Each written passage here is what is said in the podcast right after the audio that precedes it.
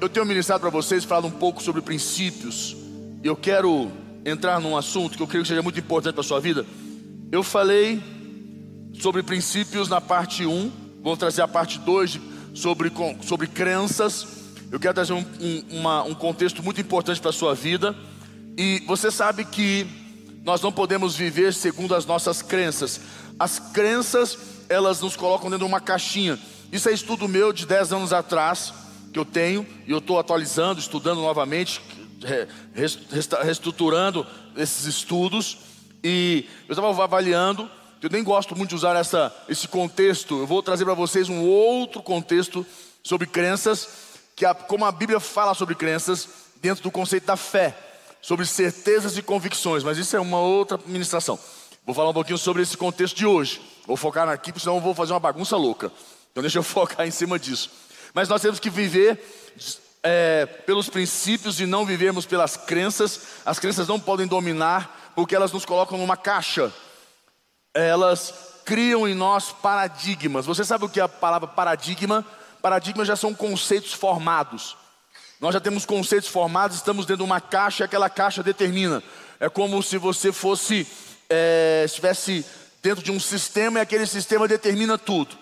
Só que toma cuidado, porque tem sistemas que te abençoam, você não pode romper com esse sistema. A Bíblia diz para nós: casa dividida não subsiste. Pessoas que querem romper com o sistema, não, eu, não, eu, eu, eu nasci, eu preciso romper com o sistema, que eu não vou ver pelo sistema. Não, mas é o sistema que te abençoa. O sistema da palavra de Deus, do poder de Deus, da casa de Deus. Mas tem gente que diz, não, mas eu não vivo no sistema. Aí tem gente que dá dízimo em caridade, gente que dá oferta não sei da onde. Você está rompendo com o sistema que te abençoa. Porque você precisa ter aliança com o altar. Porque senão você está dividindo a casa. E casa dividida não subsiste. Então, para você entender como as, as crenças, elas nos levam a viver em caixas, e essas caixas são paradigmas nas nossas vidas, que são conceitos formados. E, como eu falei mais outra vez, o que são as crenças, para você entender? Crenças são opiniões que nós formamos sobre algo que nós vivemos segundo essas opiniões. E nós somos de acordo com as experiências que nós vivemos, nós vamos formando nossas crenças. E não importa, melhor dizendo, se a sociedade fala coisa ou outra coisa, não, se, não, não, ou vive outra coisa, o que importa é o que é implantado na nossa mente e que nos dá certos pensamentos e nos leva, porque você sabe, o pensamento é o ensaio da ação. Então a minha mente é cheia de pensamentos, de crenças, que me geram muitos pensamentos, e esses pensamentos é o ensaio da minha ação. Logo eu vou estar agindo aí de forma que eu falo, mas por que eu fiz isso? Por que eu estou fazendo assim? Eu, eu, não queria isso. Lembra do apóstolo Paulo falando? Eu, eu, eu, o que eu quero, eu não faço, mas o que eu não quero, isso eu faço. Ele falou: Eu preciso dominar meu, meu corpo, eu esmurro meu corpo para que eu possa reduzir a escravidão, para que eu não faça coisas erradas, digamos. Então, a coisa mais importante da crença é, quando ela é implantada e ela se consolida, e nós vivemos segundo essa crença, nesse paradigma, nessa caixa que domina nossas vidas e nos impede de enxergar quantas possibilidades existem à nossa volta. E existem dois tipos de crenças: as crenças racionais e as crenças irracionais. As crenças racionais é, normalmente são pessoas que elas são adaptativas. Pessoas que têm crenças racionais, elas, elas aceitam quando o pastor, ou o líder, ou o mentor sentam com elas e falam: olha, esse caminho não está legal, olha, era bom você mudar isso daqui. Olha, você está agindo debaixo de muita insegurança. Existe um, uma, uma crença de insegurança estabelecida na sua vida, você precisa romper com ela. Sai dessa caixinha aí, você tem que romper com isso. Coisas lá do teu passado que estão visitando o teu presente, determinando o teu futuro. Você precisa fechar esse negócio aí na tua vida. E essas pessoas, debaixo dessas crenças racionais, elas aceitam a direção, aceitam, aceitam no caso, o aconselhamento e mudam. Elas, elas, elas moldam a vida delas, elas se agarram da palavra daquela, daquele líder, daquele mentor, do pastor, na palavra de Deus e falam, amém, é isso. E põem energia para mudar aquela realidade. Elas têm crenças, As crenças normalmente sempre são de forma negativa, normalmente sempre são, mas elas aceitam, são racionais, elas não ficam presas. Mas tem as crenças irracionais. As crenças irracionais já são pessoas que elas, elas são absolutistas. Elas não mudam. Se houver mudança, pula dessa altura. Se tiver uma mudança, qualquer coisa que mudou, se você quiser trocar o tapete, não, mas esse tapete não pode mudar. Acho que vou trocar esse quadro, não está legal, que vamos trocar. Não, não, mas você não pode mudar esse quadro, esse quadro está lindo aí, ele é perfeito aí, não mexe nisso. Ah, mas por que, que não pode mudar? São pessoas irracionais, pessoas que não conseguem. Ela botou uma, uma, uma, uma um paradigma na cabeça, ela botou uma, uma figura na cabeça, uma imagem na cabeça, acabou. Estabeleceu na mente, acabou. Ela precisa ser um pouco mais flexível, que ela, mas ela é irracional. É uma crença, ela, é, ela, ela, ela tem crenças irracionais. Ela não consegue, ela está tá bloqueada e ela sofre com isso. Porque o mundo dela está numa caixa, o mundo está aqui. Qualquer coisa que foge, hum, é um estresse, é um conflito.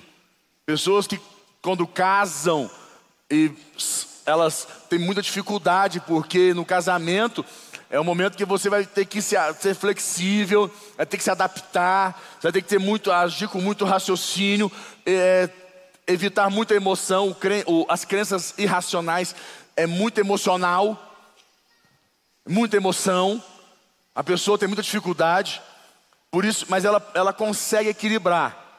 Se ela permite o Espírito Santo tomar a vida dela, lembre-se: Jesus morreu numa cruz, o sangue dele derramou. Você tem direito, é direito seu, de você tem direito à mudança, à transformação.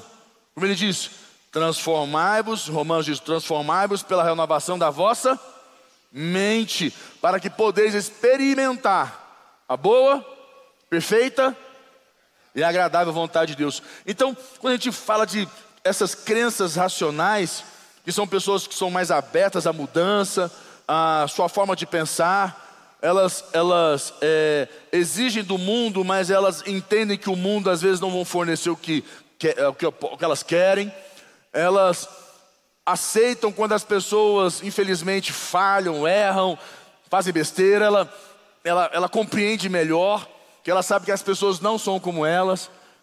Já as, as crenças irracionais, elas ficam irritadas, chateadas, ficam indignadas. Se pudesse, matava. Ah, matava fácil. Mas os mundos, o mundo mudou, não pode matar. Mas se pudesse, é uma raiva, uma indignação. Então, são pessoas que se deixam ser mais moldadas pelo Espírito Santo. As pessoas têm as crenças racionais. Elas têm crenças, mas são racionais. Elas, olha, isso aqui não está me fazendo bem. Eu preciso mudar esse negócio aqui. É, esse, esse caminho que eu andei aqui no meu casamento, essa linha que eu, que eu, que eu puxei aqui, não, não foi legal. Eu entrei num campo minado, eu preciso mudar essa realidade. Então, a gente vai se organizando e eu creio que ela se adapta bem, mas mesmo assim, sem o poder do Espírito Santo, ela não vai muito longe. Que é o que nós temos que entender. Crenças normalmente nos colocam em caixas, presos, aprisionados. Nós precisamos romper com isso. Porque qual, qual o conceito da, da fé? O conceito da fé é a esperança, crer no invisível, no impossível, crer no que Deus pode fazer. Quando nós nos deparamos com situações, nós não, somos, nós não somos presos, nós acreditamos no, algo além daquilo que nós enxergamos. Aí eu vou te mostrando aqui, quero pegar Filipenses capítulo 4, versículo 8. Põe para mim Filipenses capítulo 4, versículo 8. Abra comigo. Filipenses 4:8, isso. Abra lá. Aqui diz assim: Finalmente, irmãos, tudo que é verdadeiro, tudo que é respeitável, tudo que é justo, tudo que é puro, tudo que é amável, tudo que é de boa fama, se alguma virtude há e se algum valor, louvor existe, seja isso que ocupe o vosso pensamento. A palavra de Deus diz para nós aqui que o nosso pensamento tem que estar o quê? Além das quatro paredinhas da caixa. E nós temos que ter uma mente muito mais evoluída. Ele fala que, que o que ocupe o teu pensamento sejam coisas que te levem a crescer, a avançar na vida. a não ser uma pessoa engessada, travada, bloqueada. A palavra de Deus, todo o tempo, ele trabalha muito forte, porque ah, você precisa entender, quando nós temos crenças, estas crenças, elas atuam para nos impedir. E o que, que a obra do mal faz? O que, que, digamos, Satanás, seus demônios, essa força maligna faz? Ela opera para fortalecer isso em você, enrijecer isso, que as suas crenças se tornem mais enraizadas e você se fique mais limitado. Aí as promessas que Deus tem para a tua vida não se cumprem. Promessas que Deus tem para você, você olha para elas, elas são lindas, maravilhosas, mas elas não se cumprem. Por que, que as promessas não se cumprem? Porque você não pode acreditar que é possível. Para muitos é, mas para você não. Você até acredita que elas podem acontecer, mas na vida de outra pessoa, não na sua. E eu entendo claramente quando a Bíblia diz para nós aqui: finalmente, irmãos, tudo que é verdadeiro, tudo que é respeitável, isso ocupe o vosso pensamento. Quando nós temos crenças, essas crenças, elas ocupam nossa mente. E a nossa mente fica cheia de pensamentos. Quando nós nos deparamos com desafios novos da vida, com o nosso crescimento, com uma língua nova que temos que aprender, ou com uma, uma faculdade que temos que fazer, uma empresa que vai abrir, ou negócios novos, é, novos negócios que estão acontecendo à nossa volta, a gente trava. Porque os nossos pensamentos estão ocupados de mentiras mentiras. E Salmos 19, versículo 7, põe para mim. Salmo capítulo 19, versículo 7. Preste bastante atenção nesse versículo, como ele é poderoso para nós. Como ele é poderoso. Olha isso aqui, Salmo 19, versículo 7. Está lá. A lei do Senhor é perfeita e restaura a alma. O testemunho ou o princípio do Senhor é fiel e dá sabedoria aos simples. Os preceitos do Senhor são retos e alegram o coração. O mandamento do Senhor é puro e ilumina os olhos. Você consegue entender o que Deus diz para mim, para você aqui? Você conseguiu entender que a Bíblia diz para nós: olha, foca no princípio, vai iluminar os teus olhos, vai abrir a tua mente, o teu coração vai se alegrar, a tua vida vai mudar. Mas se você continuar tendencioso às crenças que existem na tua vida, você está bloqueado, negão. Você não vai crescer, não. Você pode até ser próspero, prosperou, tem uma grande, uma linda, maravilhosa condição financeira, se sente super confortável, não é bilionário, mas se sente super confortável, isso não quer dizer nada. Nada. Porque não, o valor da vida não está no dinheiro que você tem. O valor está no que você não tem. O que você não alcançou, isso tem valor. E é ter uma mente saudável, um coração alegre. E dinheiro não te compra mente saudável nem coração alegre. Amém, igreja?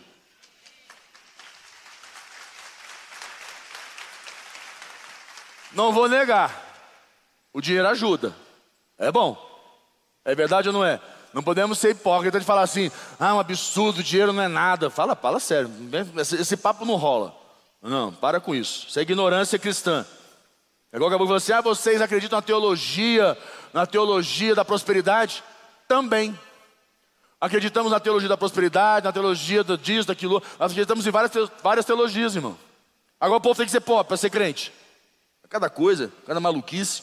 Então, eh, aqui nesse versículo de, de Salmo, nós, aqui nós podemos ver que o princípio do Senhor, ele foi criado para que possamos viver segundo o que ele disse. E não o que a nossa família disse, o que a sociedade diz, o que o Instagram diz, o que o Facebook diz, o que o YouTube diz, o que o coach tal diz, o que o mentor tal diz, o que o ciclano tal diz, o que o fulano diz. Não. Para. O sistema não dita, só o de Deus que também é um sistema, da palavra dele, que opera nas nossas vidas. E o bem nós sabemos onde ele quer nos levar. E a nossa, a nossa mente, os nossos pensamentos, elas criam emoções. Você pode ver que quando você começa a pensar em algo, Se você começa a pensar em algo muito bom, você numa praia, sentado, tomando um sol, tomando uma águazinha de coco, numa barraca, super bom, ah, dá um alívio, um alívio. Agora começa a pensar em alguém da tua família que morrendo, alguém, e você tem para o enterro, uma, uma, pessoa no hospital, uma desgraça, e fala, ah, coisa ruim. Pensamentos geram emoções. E você pode ver que muitas vezes nós nos pegamos pensando em muita coisa que nunca vai acontecer. E sofremos por algo que nunca vai acontecer. O ser humano é muito doido, né? A mente humana é muito maluca. Quanto às vezes eu me pego, eu me pego pensando em algumas coisas, eu falo, para, para, para, para, para de pensar nisso, não vai acontecer. Eu fico me controlando. Estou no carro dirigindo, começo a pensar num negócio, e aquele negócio eu vou crescendo, que eu vou me alimentando, eu falo, para, para, para, isso não vai acontecer. Eu tenho que me policiar. Porque minha mente vai gerando pensamentos, esses pensamentos vão gerando emoções de sofrimento, de alegria, de dor e por aí vai. Nós temos que focar a mente naquilo que a Bíblia diz para nós em Filipenses 4:8, tudo que é bom, respeitável, verdadeiro, amável, que tenha louvor e por aí vai. Aí nosso coração vai se organizando, nossa mente vai se organizando. E eu sei que não é fácil, tá, gente? Isso é um trabalho. Isso é um trabalho. E as nossas, a, os nossos, a nossa mente, nossos pensamentos geram, criam emoções, e essas emoções criam conclusões em eventos. Ponto. Deixa eu explicar uma coisa para você. Você sabe o que é sofisma? Você sabe o que é um sofisma? Sofisma, vou tentar te explicar de uma forma.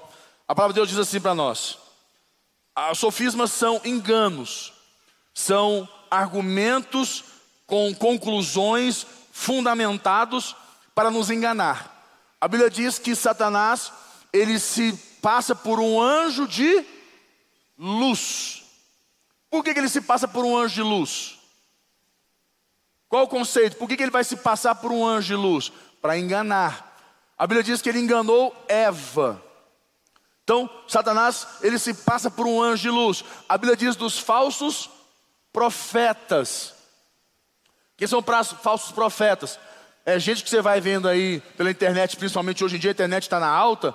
Pessoas que não têm, é igual o fazendeiro que não tem terra debaixo da unha. Já viu? Rei que não tem povo. Pastor que não tem ovelha. Como é que é isso? Me explica. Pastor que não tem ovelha. Não, eu sou pastor. Cadê suas ovelhas, pastor? Eu sou rei. Cadê seu, cadê seu povo? Cadê seu reino, seu trono, seu castelo? Nós temos que aprender a ler, fazer essas leituras apóstolos, bispos, pastores que estão na internet, mas não tem um preá para cuidar, um gato para puxar pelo rabo. Mas o povo está lá. Oh, porque o povo gosta de palavras bonitas. O povo não gosta da palavra da verdade. E nós temos que nos atentar a isso. É o que a Bíblia está dizendo aqui. Pessoas preparadas para te enganar. Sofismas te enganam. E te levam para viver nesses paradigmas, nesses, nessas caixas. E a Bíblia diz para nós que a nossa luta não é contra a carne nem, mas sim contra principados e potestades, que quebram, rompem com os sofismas, com as mentiras, com os enganos. Quantos enganos existem na nossa mente que precisam ser rompidos, precisam se romper, quebrar? Então, o sofisma significa um pensamento ou uma, uma, uma, uma, uma introdução ao erro, que é uma lógica, que tem sentido, tem fundamentos, mas é uma mentira. A Bíblia diz assim para nós, Provérbios 4 diz assim: Há caminhos que aos olhos do homem lhe parecem bons, mas ao fim são caminhos de morte. Quer dizer, há caminhos que aos olhos do homem parecem bons, mas no fim são caminhos de morte. Por que, que parecem bons aos nossos olhos? Porque foram criados, parecem, foram criados para nos enganar. Está lindo, maravilhoso, porque é para te enganar, é para trapacear, é para enganar você, para te levar para um caminho de morte. Então nós temos que tomar esse cuidado. As crenças, elas estão cheias de, elas nos levam a criar vários sofismas, vários paradigmas nas nossas vidas. E nós temos que romper, só tem uma forma de romper isso: com a palavra de Deus, com oração e jejum e com o Espírito Santo. Crente que não ora, crente que não busca o Espírito Santo, crente que não jejua, crente que não lê a palavra de Deus, vive preso a sofismas e paradigmas. A única coisa que liberta você e que Deus te deu direito é crente que ora, crente que jejua, crente que lê a palavra de Deus, crente que busca o Espírito Santo. Estou sendo muito duro, gente? Vocês estão caladinhos, quietinhos, me olhando assim? Tá indo, né? É porque eu tenho que ser realista. Não adianta ser crente domingueiro. Crente que vem para a igreja domingo, entendeu? A semana inteira fica à mercê do que acontece, das notícias, das informações. Crente tem que orar, homem de Deus tem que orar, tem que buscar, tem que ler Bíblia. Tem que orar, tem que jejuar. Qual é o dia da semana que você estabeleceu para jejuar? Eu gostava muito do Bispo gosto ainda, porque ele, ele, ele desafia as pessoas para fazer um jejum, nem que seja uma Coca-Cola. Me lembro quantas vezes aqui ele falou assim: não, fala para o fulano fazer um jejum até a hora do almoço. Tá bom, já, já alguma coisa. Tem que jejuar que seja pouca coisa, mas é muito. Para nós parece pouco, mas para o mundo espiritual é muito. Jejum de uma Coca-Cola, um doce, uma semana de jejum, ou o dia, nosso jejum de pastores é terça-feira. Toda terça-feira tem culto, toda terça-feira nós pastores jejuamos. É lei. Nós oramos toda segunda, quarta e sexta, os homens oram sete horas da manhã até sete e quarenta e cinco. É lei para nós. Nós oramos há mais de anos já. Nós fazemos essa oração, estabeleci. Todos os pastores se reúnem. Nós temos que orar. Ainda oramos depois. Lemos a palavra de Deus. Tem que orar. A guerra não é fácil. Orando, jejuando, lendo a palavra de Deus, fazendo tudo que tem que ser feito já é difícil, imagina sem. A gente quer romper os paradigmas da vida, romper com as crenças, mas não busca a Deus como deveria. Ainda fica cheio de argumentos e leituras atravessadas da palavra de Deus, escuta um, um bando de cabeção na internet que fala um bando de besteira para você. Gente que não tem um, como diz, um, um gato para puxar pelo rabo, mas você está lá olhando para ele, seguido. Olha a história da pessoa, vai olhar a história dela, a vida dela. Já tem uma história forte, tem muitas pessoas boas na internet, tem mesmo. E tem história, mas veja a história dela, a coisa mais importante. Então, igreja, quer que você entenda que é, nós temos que romper isso. Romper com essas barreiras que perturbam a alma. Se os princípios de Deus não entrarem na sua vida, que é através da leitura da palavra, do jejum, da oração, se, a, se, a, se os princípios não entram, você não rompe com essas crenças. Elas continuam dominando a tua vida. E vai girando cada vez mais e mais sofismas e paradigmas. Quer ver paradigmas? Como é que Jesus rompeu paradigmas? Para mim contextualizar você, para não ficar muito bagunçado o negócio. Jesus pegou a mulher do fluxo de sangue. Ela tocou em Jesus e foi curada. Rompeu um paradigma. Aquela mulher não tinha direito àquilo.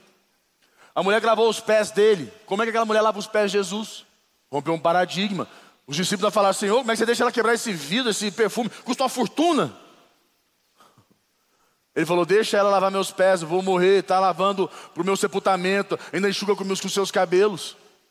Jesus, a Bíblia diz que Jesus tocou leprosos, tocou nos leprosos. Era abominável, não podia nem encostar, eles eram excluídos, não podia encostar nos leprosos. Jesus encostou nos leprosos. Jesus foi quebrando paradigmas. Jesus curou no sábado. Como que Jesus faz uma coisa dessa? Consegue entender o que é um paradigma? Coisas que você vai rompendo, que não, não pode. É o tal de não pode comer manga com quê? Com leite. Não pode, é pecado. Você vai para o inferno, vai morrer asfixiado, sei lá o que vai acontecer. E chupar cana e comer manga, então? Vixe, você vai direto assim, para o inferno. Porque não pode chupar manga e comer, chupar cana e comer uma manga. Então são esses paradigmas. Você sabe por que foram criados esses paradigmas? Essas, esses sofismas? Essas mentiras? Antigamente o povo não queria que os funcionários, os peão, se alimentassem dos alimentos que eles comiam. Então eles criavam as mentiras. Ó, se você tomar leite, comer a manga, ou comer, tomar leite, chupar cana, você morre, vai morrer. O povo ficava com medo, não comia. E isso perpetuou. Imagine então se você almoçar e tomar banho. O que, que dava? Quem lembra dessa? Quantas vezes nós fomos, meu pai, nós fomos para Caldas Novas e nós tomávamos, acabávamos de almoçar e, e tinha que ficar todo mundo sentado na frente da piscina assim, ó. Tudo sentado, os meninos, a gente tudo sentado olhando para a piscina, os meninos tudo brincando e a gente não podia entrar, porque se entrasse, Não, mas tinha um trem que dava, como é que era o nome do que dava? Como é que é o nome, gente? Dava um troço lá, meu Deus, como é que é. Isso, como é que é? Congestão. Nossa, você vai ter uma, uma congestão, vai ter um treco. Então lá em casa tomava, almoçava, não podia tomar banho. Não, tinha que tomar banho primeiro para depois almoçar. Só que desculpa, como estas, que são extremamente ignorantes, muitas outras com embasamento, cheias de verdades, estão na sua cabeça, te impedindo de viver promessas de Deus. E você só vai romper elas com oração, com jejum, com leitura da palavra e buscando o Espírito Santo. E quem quebra é o poder do Espírito Santo na sua vida. Igreja, vixe, meu tempo já foi para Beleléu.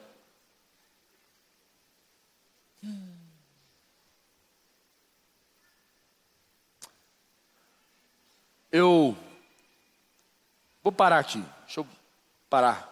Eu queria orar com você. Eu queria que você pudesse fechar os teus olhos. Você que está conosco conectado, queria que você fechasse os teus olhos. Quero ser fiel com o nosso horário. Eu quero usar esses três minutinhos que eu tenho com você para nós podermos orar. Eu acredito que a coisa mais importante é que o Espírito Santo possa convencer você. Por isso eu te digo: a oração, o jejum, a leitura da palavra e a busca no Espírito Santo. A Bíblia diz que é o Espírito Santo de Deus que nos convence do erro, do pecado, do caminho errado.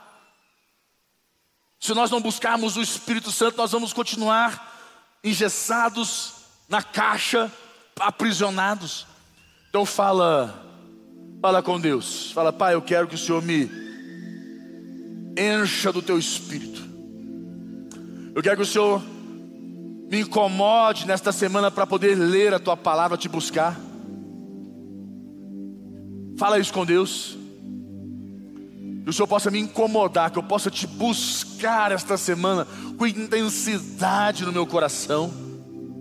Que essa semana eu possa te buscar como nunca te busquei. Não importa a vida que você tem, não importa se você está errado, se você errou. Busque o Senhor. Fala com Ele. Fala, Pai, eu quero mais da Tua presença, eu quero ser cheio do Teu Espírito Santo. Eu quero que o Senhor me encha da Tua palavra. Eu quero poder ler a Tua palavra e ela possa entrar na minha mente, no meu coração, na minha alma e transformar o meu ser que eu não viva aprisionado a sofismas, paradigmas, a condutas que a sociedade determinou, que as pessoas determinam. Que a palavra do Senhor guie a minha vida, que os teus princípios, Senhor, sejam a minha verdade, sejam a minha luz. Fala com Deus. Peça a Ele para esta semana, Ele possa visitar você, te encher da presença dEle. E mais uma vez fala para Ele: Senhor, eu te entrego a minha vida, Jesus. Eu entrego a minha vida para Ti, Senhor. Rompe com os meus pensamentos errados, com os meus sofismas, os meus paradigmas, com as minhas crenças limitantes. Oh, Pai. Estou te esperando aqui. Eu já fechei a porta, pode vir.